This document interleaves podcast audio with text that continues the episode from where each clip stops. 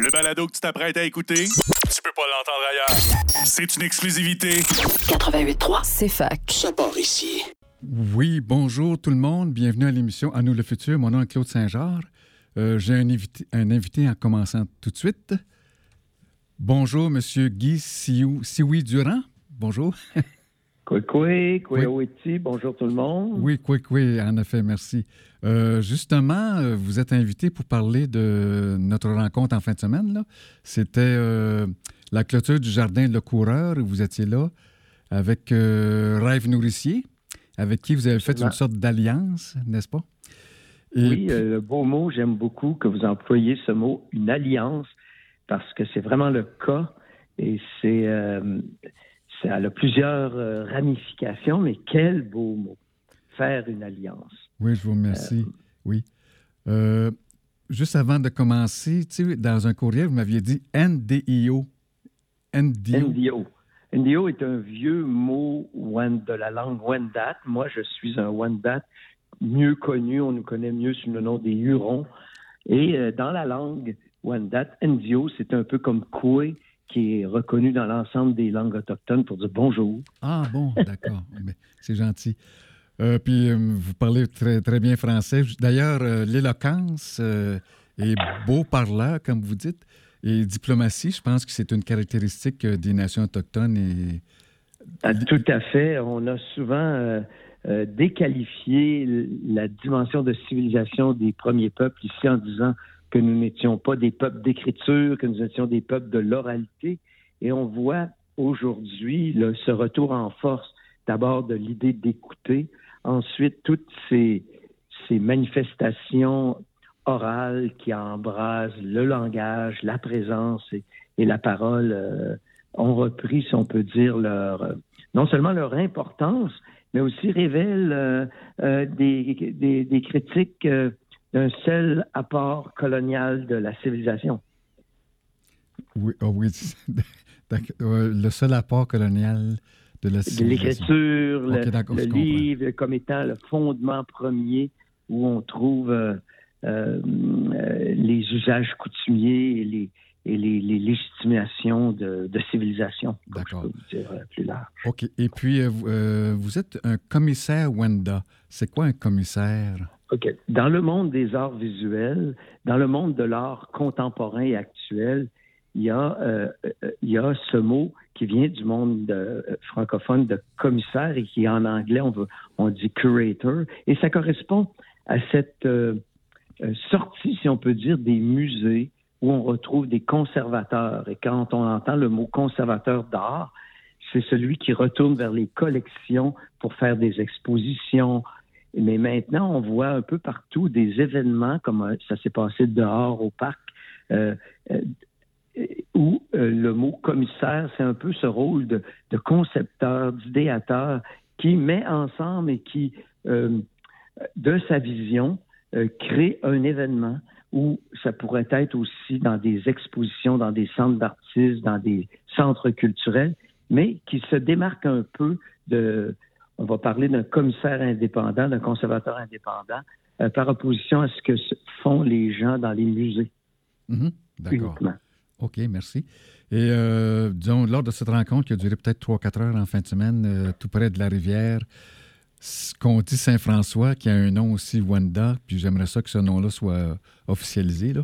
Ah ben, Il y a un nom Abénaki parce qu'on est en territoire Abénaki. C'est vrai. Maintenant, je ne l'ai pas devant moi, là, mais essentiellement, autrefois, les anciens Abénakis disaient la rivière où il n'y a personne. Imaginez une époque où les rivières qui se rencontraient, comme à la Grande Fourche, qui était l'arrivée de la rivière Magog dans la rivière Saint-François, on se trouve dans un lieu. Imaginez, la ville n'est pas autour. Imaginez les cours d'eau comme euh, qui était la base de l'événement, dire euh, voilà les routes d'eau par lesquelles on arrive en canot Mhm. et qui viennent se confronter maintenant aux routes d'asphalte. Oui, d'accord.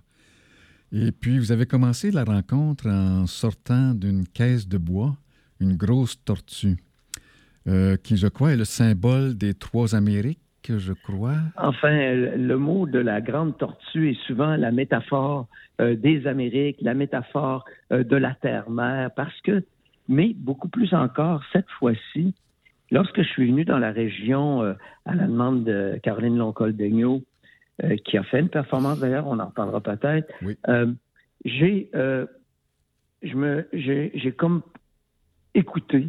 Je me suis promené, j'ai même été en kayak sur les rivières et ce que j'entendais me disait qu'est-ce que nous avons en commun, moi, un, un Wendat Huron qui vient mais de Wendake dans la région de Québec, puis et aussi mais notre territoire s'étend dans la, réserve faunique des Laurentides jusqu'à la baie Georgienne. Qu'est-ce que j'ai en commun avec le territoire des Wabanaki, ces grandes confédérations des Wabanaki, des Wallastogéiques, Malécites et des Mi'kmaq, et qui montent depuis les maritimes jusqu'au grand fleuve, donc dans la région des cantons euh, de l'Estrie.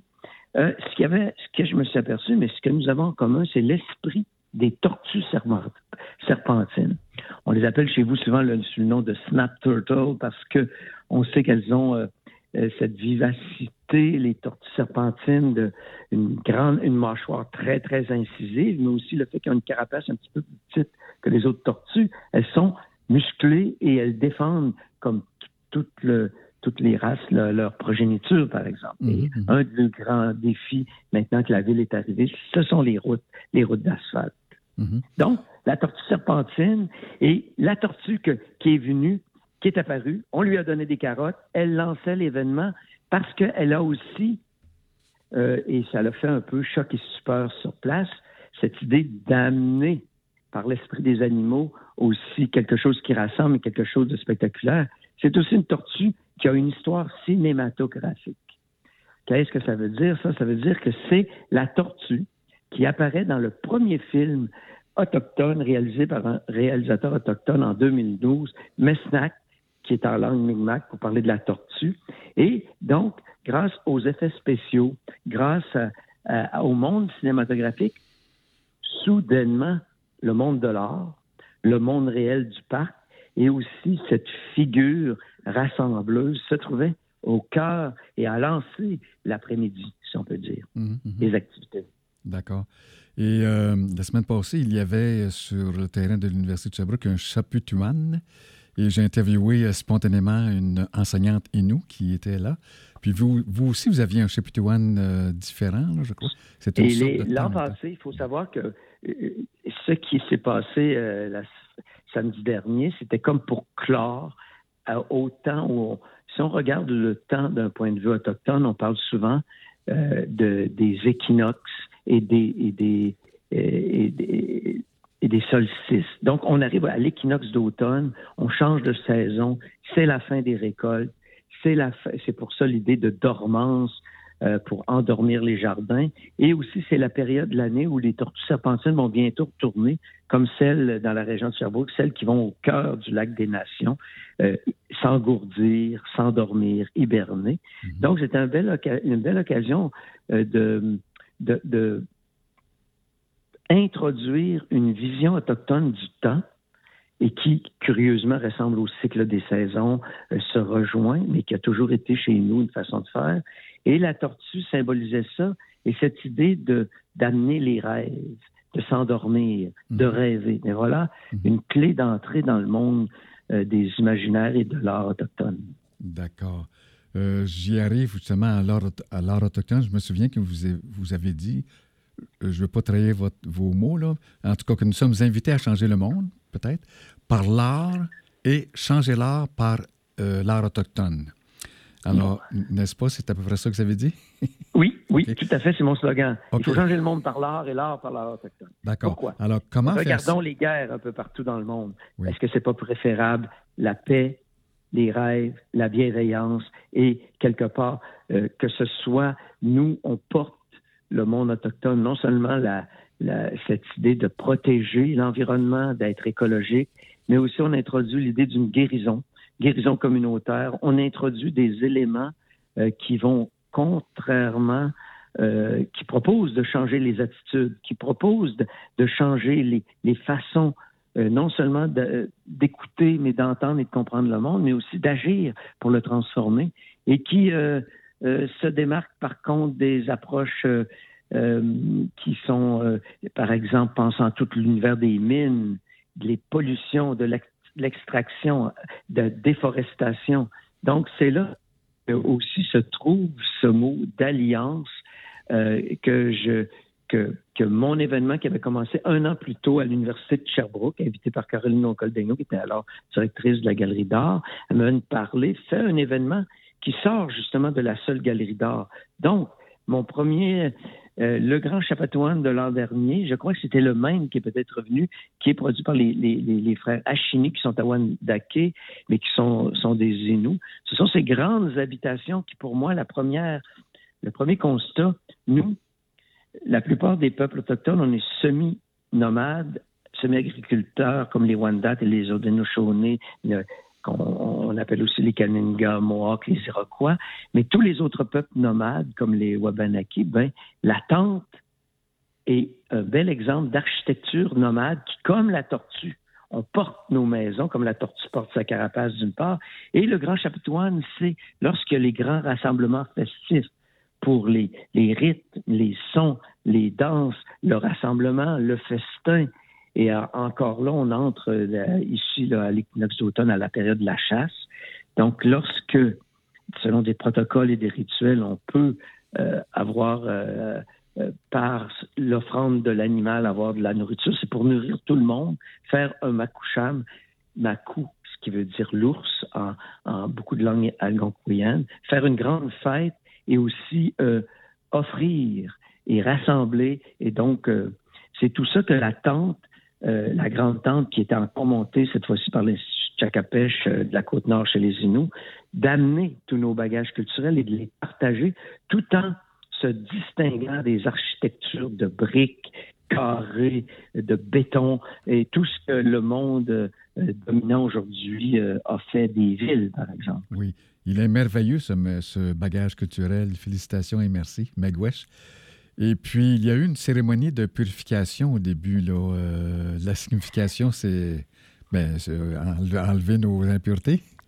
Enfin, c'est l'idée, l'idée, ce que je retiens de ça qui a été fait par une participante, Mme Samania, et tout ça qui a amené son tambour, comme le tambour des Powers, le tambour qui est venu du centre euh, des, plaines et qui fédère, euh, si on veut, euh, comme si toutes les... Pardon? le cœur aussi des caribous pour les Inuits. Donc, les battements de cœur et de vie dans les tambours. Et souvent, ça s'accompagne de d'ajouter la fumée. Et la fumée, pourquoi? Ce qui est intéressant, lorsqu'on brûle du tabac, on offre du tabac, on offre de la sauge, on offre, euh, on offre euh, pour remercier. C'est donc un geste de gratitude. Mais pour faire la gratitude, pour être en bienséance, autant que le tabac, lorsque ça part du sol et que ça s'élève euh, vers le, le, ciel, ben, ça réunit les mondes transcendants, celui dans lequel on est concret, les deux pieds sur terre, mais aussi celui des rêves euh, et des, des, fantasmagories et des rites. Euh, donc, cette idée de purification, c'est davantage aussi, il y a, lorsqu'on appelle, nous, le rituel, en, les Iroquois, Wendat et Haudenosaunee, le, le rituel des condoléances, ça dit essentiellement que faut se laver les yeux pour bien voir, faut se libérer le nez pour bien sentir, il faut euh, se clarifier la langue pour bien parler, il faut euh, euh, toucher son cœur pour avoir une bonne attitude et ainsi de suite. Donc, c'était un peu l'idée de d'inviter les gens à une attitude d'ouverture, d'échange et aussi euh, de paix. donc, ça, c'est un peu cette, cette symbolique-là qui, qui, qui, se trouvait là. OK, c'est très bien. Et ce tambour avait 350 ans, je crois. Euh, je ne sais pas, c'est pas le mien. Nous, moi, nous, les, les, on a les tambours d'eau. Ils peuvent être récents parce qu'il faut les fabriquer, mais il y a aussi les tambours, euh, comme ce gros tambour euh, très ancien. Et, donc, il y a une histoire, il y a une conservation, il a circulé il apporte avec lui, euh, euh, euh, comme un peu les aînés, une mémoire. Mais je ne connais pas l'âge, tout ça. D'accord. C'est pas le mien. D'accord. Et nos vieux ancêtres, puis certains ancêtres récents, ont interdit le tambour? il y avait peur peut-être Non, ça, c'est la loi sur les Indiens. Le gouvernement du Canada et toutes les mesures de répression, de réduction, de dépossession. Et entre autres, il faut savoir qu'en 1876 et 1951, la loi sur les Indiens du gouvernement canadien et la loi sur les Indiens qui est encore en vigueur, c'est pas du tout un cadeau, c'était l'interdiction des cérémonies et des cérémonies de euh, non seulement de rassemblement, mais aussi de, de, les cérémonies festives ou encore de, spiritualité. Et ça, ça a été fait à partir de 1876 et ça a été en vigueur autour de 1888. Et jusqu'en 1951, c'était criminel. Et mhm. ça a été même avec euh, c'est ce qui a permis, par exemple, euh, beaucoup de collections qu'on retrouve dans des musées de civilisation de se faire. Donc, c'est pas un cadeau du tout, c'est plutôt l'envers. Oui, d'accord. Euh, c'est triste et j'espère que la loi des Indiens va disparaître. D'ailleurs, la commission euh, vient. Donc, elle est encore en vigueur. Oui, c'est ça. La commission vient, n'a pas été écoutée aussi. Là.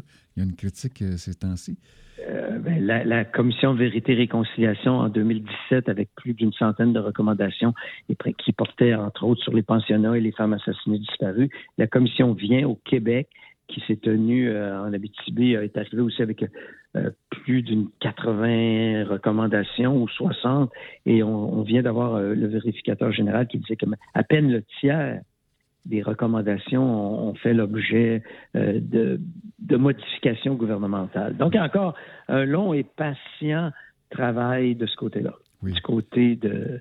Mais le samedi, nous, on était vraiment de l'ordre de l'alliance, euh, de, des remerciements, mais aussi de présenter par là euh, euh, tout cet aspect qui est aussi, quand on parle d'alliance, on est toujours à deux avec le, collectif euh, et l'organisme Rêve Nourricier qui terminait un circuit de plus d'une dizaine d'activités tout au long de l'été dans Sherbrooke, et dans les parcs publics, dans les lieux, et tout avec cette idée de changer euh, on pourrait dire, l'environnement urbain tel qu'on le connaît par une approche beaucoup plus écologique.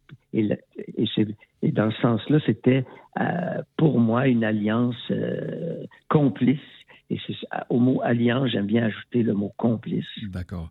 Il y avait à ce moment-là le compostage des émotions dans le, dans le jardin? Ça, c'est magnifique. Imaginez, on arrive à l'automne, les feuilles mortes des arbres, les plantes, mais là, curieusement, avec ces dérèglements climatiques, on a pu, ces dernières semaines, penser que c'était l'été, l'automne, ou l'automne qui s'installe, mais avec les chaleurs d'été. Donc, cette confusion derrière laquelle aussi on doit se questionner sur les dérèglements climatiques, ben là, arrivait cette idée de fermer une des activités euh, du rêve nourricier, qui était le jardin, euh, comme le jardin de plantes euh, nourricières qui a, été mis, qu'on a fait pousser littéralement dans le parc, et qui était aussi un beau signal pour faire la synthèse de, l'ensemble des activités que Rêve Nourricier a pu faire au cours de l'été. Et c'était mon idée, comme commissaire, qu'il y ait un rappel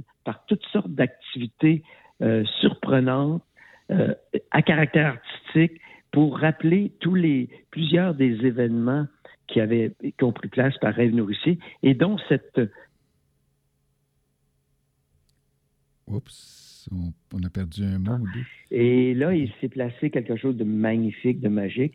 C'est la proposition justement de Caroline Loncol-Daigneault, comme artiste, de venir composter ses émotions, d'ajouter au, vraiment au travail de, recouvrir, d'endormir et de préparer la renaissance au printemps, euh, cette performance-là.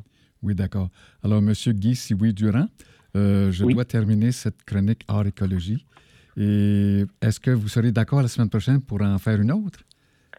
Pourquoi pas? Parce qu'il y a tant à dire et il y a beaucoup à expliquer euh, les nuances, l'importance de ce que font les artistes, mais dans ce cas-ci, ce beau rassemblement, euh, imaginez, on avait même une chauve-souris vivante dans le grand érable argenté. On a vu surgir des, pierres d'asphalte peintes, entre autres, et en plus d'offrir la soupe euh, évoquant les trois sœurs et plus la soupe de rue sauvage. Un vrai festin, une fête, mais beaucoup plus important euh, de porter cette utopie de l'écologie. Oui, merveilleux.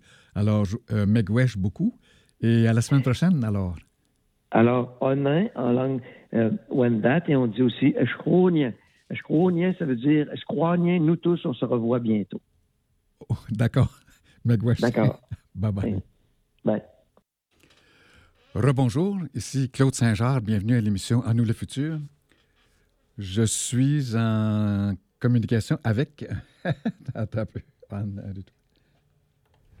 Avec M. Jacob, le, ton nom de famille, c'est Fontaine. Alors, merci. Qui vient nous parler de Total, euh, la pétrolière énergie euh, française, qui est rendue Cherbrouquoise, malheureusement. Euh, elle ne nous a pas écoutés parce que la feuille ne voulait pas qu'elle vienne. Alors, pouvez-vous nous donner, Jacob, un point de vue d'introduction de ce qu'a fait ici Total? Ben, tout d'abord, merci de me recevoir aujourd'hui. Euh, qu'est-ce que Total vient faire à l'Université de Sherbrooke? Euh, dans le fond, ce qui est important de comprendre avec Total Energy, c'est que c'est une énorme compagnie pétrolière qui se veut maintenant une compagnie énergétique avec la transition, la transition qu'on voit tranquillement dans le monde vers euh, les énergies renouvelables. Qu'est-ce que l'Université de Sherbrooke a à faire avec Total Energy? une autre chose que Total commence à faire, c'est de elle a acheté dans les dernières années beaucoup, beaucoup d'entreprises qui se spécialisent dans les, dans les énergies renouvelables, notamment beaucoup d'entreprises de panneaux solaires. Donc, euh, l'Université de Sherbrooke vient profiter un peu de l'expertise de Total en ce qui traite des panneaux solaires pour pouvoir développer un partenariat avec la pétrolière euh, pour développer des pour innover dans sur le innover dans le secteur. Oui. La seule affaire c'est que comme on a comme on vient de parler, Total reste quand même une compagnie pétrolière avant tout. Oui. Euh, c'est une des 20 entreprises qui émet le tiers des émissions de carbone mondiales. Puis elle fait semblant d'être écologique. En plein, ça. c'est exactement ça. Puis vous autres, la FEUST, euh, vous n'étiez pas d'accord pour qu'elle vienne, mais l'université ne vous a pas écouté, malgré son bouclier, ou en tout cas son apparence de développement durable, on dirait. Bien, le L'argumentaire derrière l'université, comme je l'avais mentionné rapidement, c'est vraiment que Total Énergie a un, un bassin de connaissances dans le domaine des énergies renouvelables quand même énorme grâce aux compagnies euh, que l'entreprise a achetées. Mais le, notre enjeu avec ça de notre côté à la First, c'est que dans une perspective de transition écologique, c'est pas en permettant à des pétrolières de diversifier leur champ euh, économique qu'on permet réellement de s'axer vers une transition écologique. On aimerait vraiment que l'Université de Sherbrooke commence à tisser des nouveaux partenariats avec des nouvelles entreprises qui vont se spécialiser, uniquement dans l'énergie renouvelable. D'accord. Et dans euh, le journal Le Collectif, il y a un article sur ce sujet-là aussi. Une pétrolière partenaire de l'Université de Sherbrooke. C'est le journal du 21 août. Et on parle d'éco-blanchiment. Ça veut dire quoi, juste, l'éco-blanchiment? Éco-blanchiment, dans le fond, c'est. C'est l'utilisation, l'instrumentalisation de la cause environnementale dans des buts marketing, dans des buts de. Le, terme euh, anglais qui est souvent utilisé, c'est greenwashing. Le but, c'est de camoufler ces réelles activités très, très dommageables envers l'environnement par un facing, une le, nom français pour facing, devant, derrière un devant d'apparence écologique. Comme dans le cas de Total, qu'est-ce que, comment est-ce que euh, Total Energy fait du greenwashing? C'est en disant qu'elle investit euh, massivement dans, dans l'énergie renouvelable. Quand que, puis là, quand on commence à regarder un peu plus loin derrière, on réalise que investir massivement dans l'énergie renouvelable pour Total, c'est oui, du oui c'est de la recherche et du développement, mais c'est principalement acheter des compagnies qui existaient déjà et tout en continuant à développer son réseau pétrolier, même en le grossissant tranquillement pas vite. D'accord. Et euh, je regardais ça hier dans Internet, là, je voyais que euh, s'apprête à forer 400 puits de pétrole en plein cœur d'un parc naturel en Ouganda. Et puis, euh, en plus, elle prépare une nouvelle bombe climatique en Papouasie. là, cette fois-là, c'est du gaz naturel qu'elle croit nous faire avaler. Là. Et puis, euh, en plus, euh, malheureusement, là, euh, elle savait depuis 1950 à peu près que elle contribuait au réchauffement climatique. Et elle, n'a rien, ben, elle a continué à faire semblant de faire du développement durable malgré tout ça, en émettant des GES. Bon, c'est ça. Oui. Mais s'il y a beaucoup de compagnies qui sont comme ça, ce qu'il faut comprendre avec Total, c'est que oui, d'un certain côté, on va essayer de pas trop critiquer la vertu d'investir dans le développement durable. Mais en même temps, dans quand on regarde Total plus spécifiquement, c'est pas une question de développement durable, c'est pas une question de c'est pas une question écologique, c'est une question de profit. Le, le but d'investir dans les panneaux solaires pour Total Energy, c'est simplement diversifier son champ d'activité pour faire plus de profit. C'est pas d'investir dans des panneaux solaires pour pouvoir réellement faire une transition écologique. Mhm. Puis je vois ici qu'en 2030, 85 de l'énergie produite par Total sera fossile. Fait que tout est fossile euh, avec elle. Ben, un exemple que j'ai, c'est que le- le- c'est une, une statistique qu'on a trouvée. Qu'est-ce que veut dire unité exactement? On pourrait pas nécessairement dire, mais c'est un peu un ratio qu'on a trouvé. C'est que pour 447 unités d'hydrocarbures, ben, c'est une unité d'énergie renouvelable que Total produit réellement. Ah bon? Donc, il n'y a pas grand-chose qui... Ouais. pas grand-chose qui change de leur côté. Là. Fait que c'est pas drôle. Ici, on a ça à l'Université de Sherbrooke et on croit qu'on est un axe euh, exemplaire de développement durable. Fait que vous, la FEUS, euh, vous avez discuté avec l'université, puis vous n'avez pas été écouté. Euh, Vous êtes pas mal déçu, j'imagine? Mais on est déçus. On- Il y a eu de l'ouverture, oui, il y a eu de l'écoute de leur part. Le rationnel reste toujours le même. C'est là qu'on a un point de désaccord. C'est que hum, pour pouvoir permettre le développement, du, euh, le développement de nouvelles énergies, l'université se doit d'aller chercher des partenaires qui ont de l'expertise sur le sujet, même si ces partenaires-là n'ont pas une, euh, un, dossier, euh, un dossier vert dans son entièreté.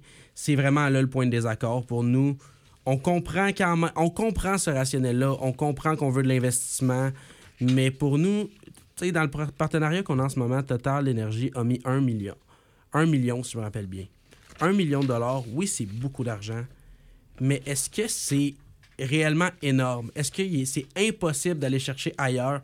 Encore moins d'aller chercher avec une autre compagnie, une compagnie qui est spécialisée uniquement dans les, dans énergies renouvelables et une compagnie qui n'a pas été rachetée par une pétrolière on est certain que c'est faisable puis que ça devient de la du ressort du rectorat de travailler pour trouver ces partenariats-là parce que c'est ces partenariats-là qui devraient être priorisés. D'accord.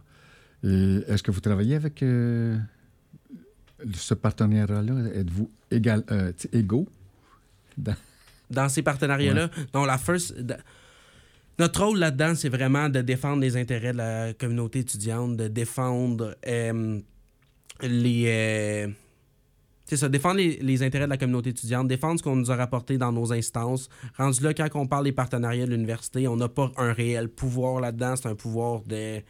Comme qu'on l'a fait ici, c'est un pouvoir de dénoncer certains partenariats, c'est un, par- un pouvoir d'aller leur parler, essayer de les faire changer d'idée, d'essayer de faire changer les pratiques, mais à part ça, il n'y a pas grand-chose qu'on peut faire, euh, malheureusement. là. Je comprends un peu ça. Dans mon passé, ici, en service social, il y avait eu un conflit euh, au sujet de la co-évaluation.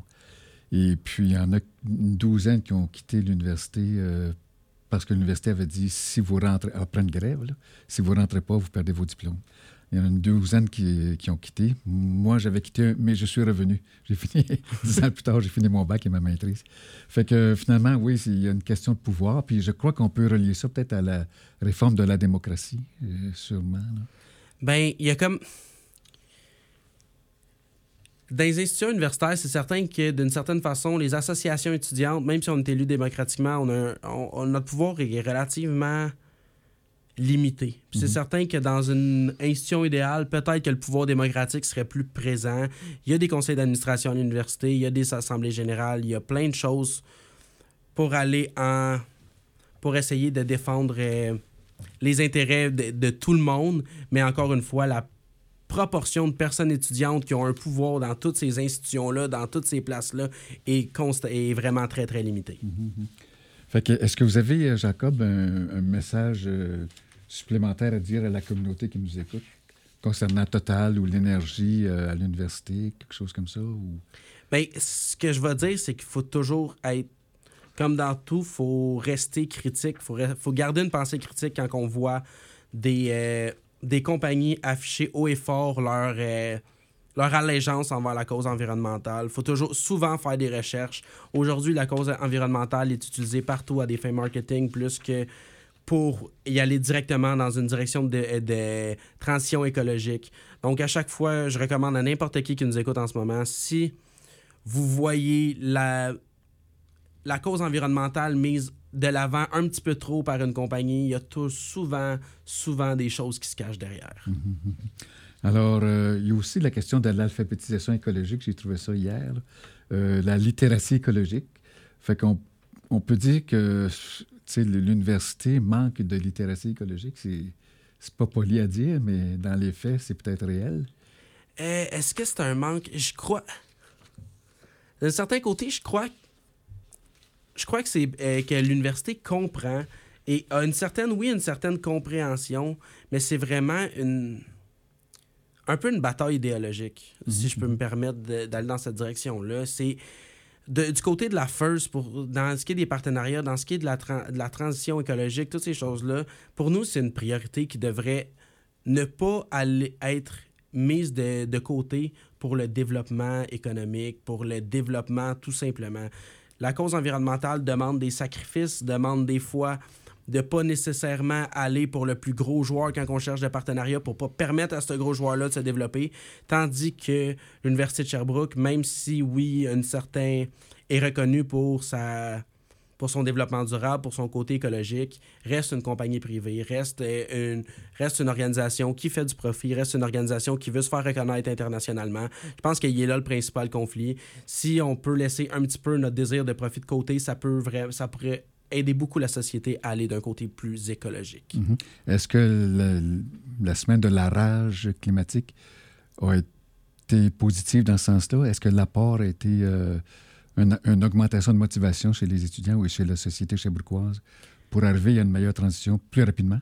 Bien, ces manifestations-là sont très, très importantes. À quel point est-ce que ça a un impact direct, ces politiques publiques, sur les, la mentalité, je pense que ça en a un petit. Ça garde le sujet d'actualité, ça garde le sujet ouvert. Les gens continuent de se renseigner quand on fait des actions comme ça. Ces actions-là sont importantes pour garder la une des journaux, garder l'attention sur la cause climatique, mais malheureusement, on voit que même s'il y a beaucoup, beaucoup d'énergie qui est mise de la part des, euh, des, personnes militantes, de la part des personnes qui manifestent, des, des personnes qui sont engagées dans la cause, il y a peu de réponses réelles du gouvernement, des institutions, euh, des institutions qui ont un réel pouvoir sur, euh, sur la cause environnementale. Oui, c'est décevant sans doute euh, pour ma génération, puis la vôtre aussi.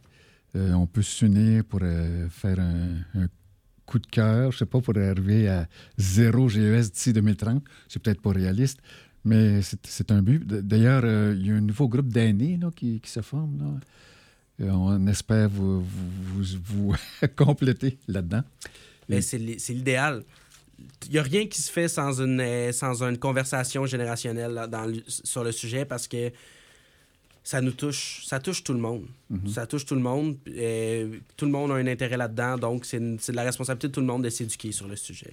Et puis, parlant de s'éduquer, je pense qu'Alain Deneau a écrit un livre intéressant sur Total, mais intéressant dans le sens de triste. Là une analyse euh, de certains comportements criminels, je crois que l'industrie fait. Là. Bien, ça me surprend pas parce que personnellement, j'ai pas lu ce livre-là malheureusement, mais Alain Deneau, c'est un excellent auteur. Je l'aime beaucoup et je suis certain que si s'est pensé sur le sujet, il est allé nous chercher, trouver des mm. choses vraiment intéressantes. Mm-hmm. Euh, bon, alors, euh, Jacob Fontaine, je vous remercie beaucoup. Vous avez représenté la FEUS pour parler de Total Énergie qui nous subventionne et sans qu'on veuille, je crois. Et puis, euh, demeurons optimistes, mais courageux. Et allons de l'avant pour euh, zéro émission de gaz à effet de serre d'ici 2030. Merci beaucoup. Merci beaucoup, Claude. Bonne journée. Merci. Rebonjour, nous sommes euh, à, Nous le futur et ici Claude Saint-Georges.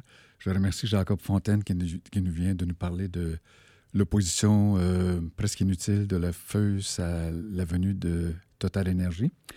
Et puis, voyez-vous, j'ai un article du Devoir de 28 novembre 2019 qui disait que le seul moyen de limiter la hausse à 1,5 degré, comme cela été entendu en 2015 à Paris, est de réduire les émissions de CO2 de 7,6 par année en moyenne d'ici 2030, alors qu'elles ont plutôt augmenté de 1,5 par année depuis 10 ans.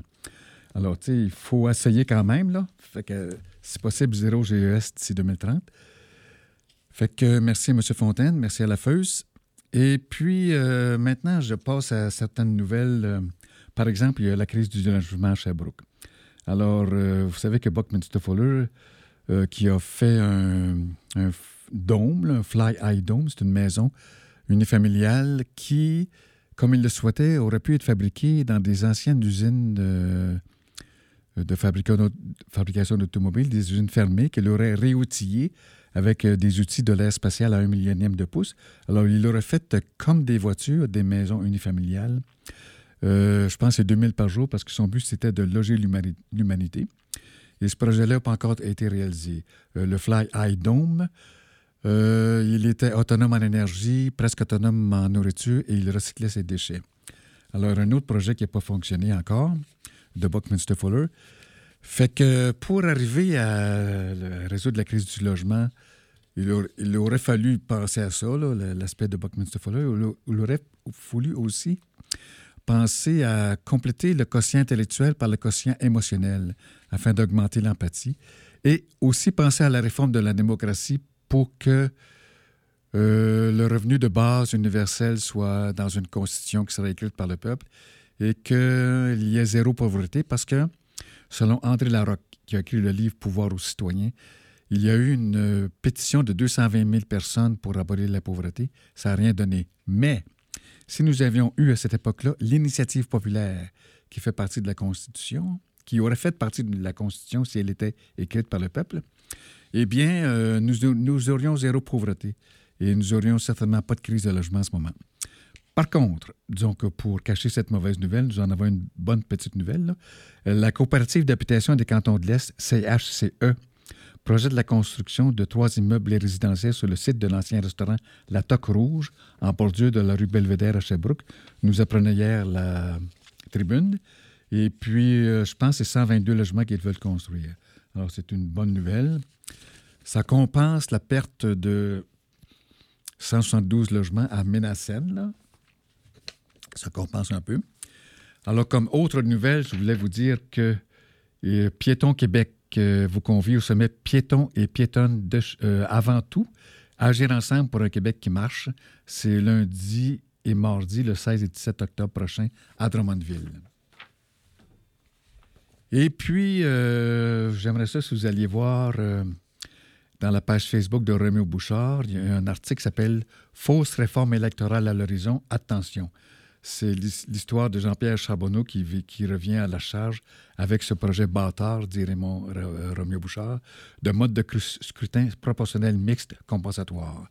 Euh, M. Bouchard explique que, lui, c'est la proportionnelle territoriale qu'il euh, préfère. Alors, allez lire ça dans la page Facebook de Roméo Bouchard. Et d'ailleurs, Roméo, il, est en accord avec son professeur, André Larocque, qui a écrit Le pouvoir aux citoyens. Également, j'aimerais ça que vous alliez lire euh, un article qui s'appelle La vallée de la batterie, vous, vu sous un autre angle. C'est une critique faite euh, du projet de Northvolt de faire des batteries à l'infini, euh, de, un article par Bruno Detunk, D-E-T-U-N-C-Q. Alors, ça s'appelle La vallée de la batterie, parce qu'il critique surtout le fait que on ne pense qu'à l'auto individuel, on ne pense pas au transport collectif électrifié. Alors, c'est une bonne, une bonne idée de M. Detank. Également, j'ai un article, ça vient de euh, organisme de Stockholm, Stockholm Resilience Organisation. Fait que moi, j'ai regardé le texte, puis j'ai un traducteur qui me l'a traduit, là. Alors, on dit que toutes les limites planétaires ont été tracées pour la première fois et six des neuf sont franchies. Donc, ça, c'est malheureux. Et puis, quand même, il faut avoir un, œil optimiste et se, avoir de la gratitude pour le fait qu'il y en a trois qui ne sont pas franchis. C'est l'acidification de l'océan, euh, les aérosols dans l'atmosphère et la destruction de l'ozone. Euh, d'accord? Alors, euh, ça, c'est un sujet que j'aimerais ça creuser après Noël, les neuf limites pas dépassées. En plus de ça, il y a un livre qui s'appelle Mieux avec moins que j'aimerais ça que vous lisiez. Je vais essayer de le faire venir à l'université euh, et aussi à la bibliothèque de la ville. Ça s'appelle Mieux avec moins. C'est de Philippe Madec, qui est un architecte. Fait qu'il il dit que il prône une architecture basée sur l'amour de l'être humain, qu'il définit comme une installation de la vie par une matière déposée avec bienveillance.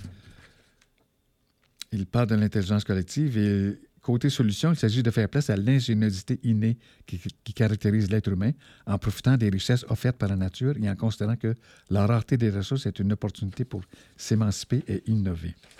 Alors, à lire Mieux avec moins de Philippe Madec, MADEC, et également, euh, par le même auteur, euh, lui et deux autres ont écrit un manifeste, le manifeste pour une frugalité heureuse et créative. Vous trouvez ça facilement d'Internet.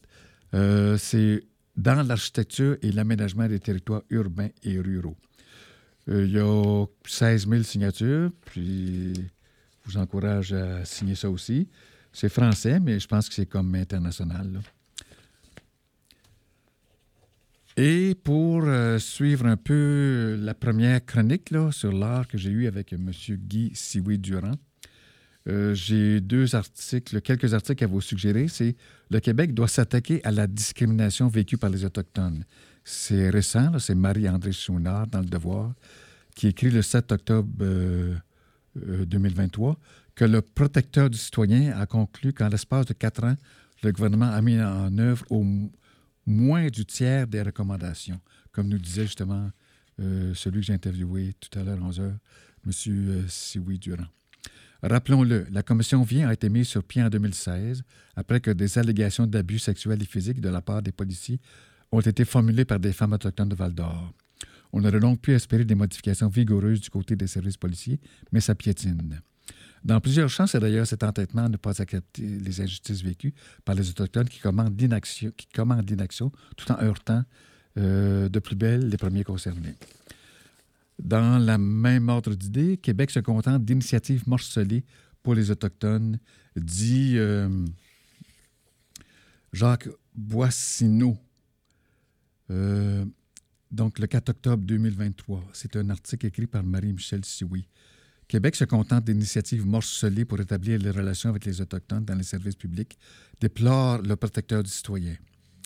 Alors, lisez ça, s'il vous plaît, renseignez-vous, c'est important.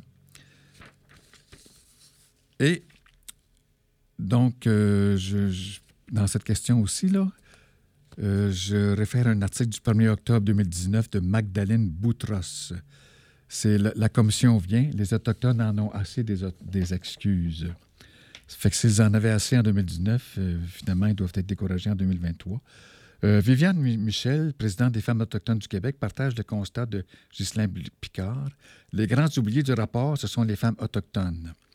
Euh, le rapport vient, vient, le rapport vient, VIENS, vient clore deux ans et demi de travaux menés par la commission d'enquête sur la relation entre les Autochtones et certains milieux publics du Québec. Pour établir le lien de confiance avec les peuples autochtones, Jacques Vien préconise 142 mesures et demande au gouvernement de confier au protecteur des citoyens le rôle de chien de garde pour la mise en œuvre des recommandations. Alors, il le fait. Il n'est pas content de ce qui a été fait jusqu'à maintenant. Et puis, euh, le protecteur du citoyen, dans un rapport, il se dit sensible au fait que plusieurs évoquent un manque de ressources.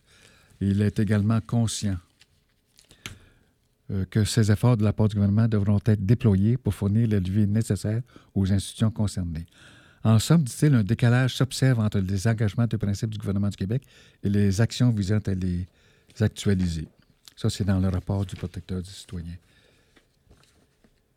Euh, comme sommaire, il dit que le peu d'empressement a donné plein effet à la reconnaissance des droits des peuples autochtones par les autorités, gouvernementales, notamment en inscrivant ces droits dans l'organisation et la prestation des services publics et en apportant tout changement que cette reconnaissance requiert. Alors, en tant qu'alloctone, euh, je souhaite que les Autochtones ne soient plus euh, discriminés et j'espère que nous allons avoir euh, la présence d'esprit et la présence émotionnelle assez riche pour accueillir la richesse qu'offrent euh, les Autochtones sur le plan culturel. Nous avons besoin de nous développer et nous avons besoin d'empathie, de fraternité, de sororité. Je pense que sororité, c'est le mot féminin pour fraternité. Alors, je nous souhaite un bel avenir et un futur intéressant, positif. Et puis, euh, cultiver euh, le gai savoir pour faire pousser en vous une pensée ensoleillée qui s'inséminera d'elle-même. Alors, sur ce, je vous remercie beaucoup d'avoir été à l'écoute. Ici Claude Saint-Georges pour Futur désiré, Futur positif, Futur à nous, à nous le futur, à nous le futur, heureux et en santé. Portez-vous bien et à la prochaine.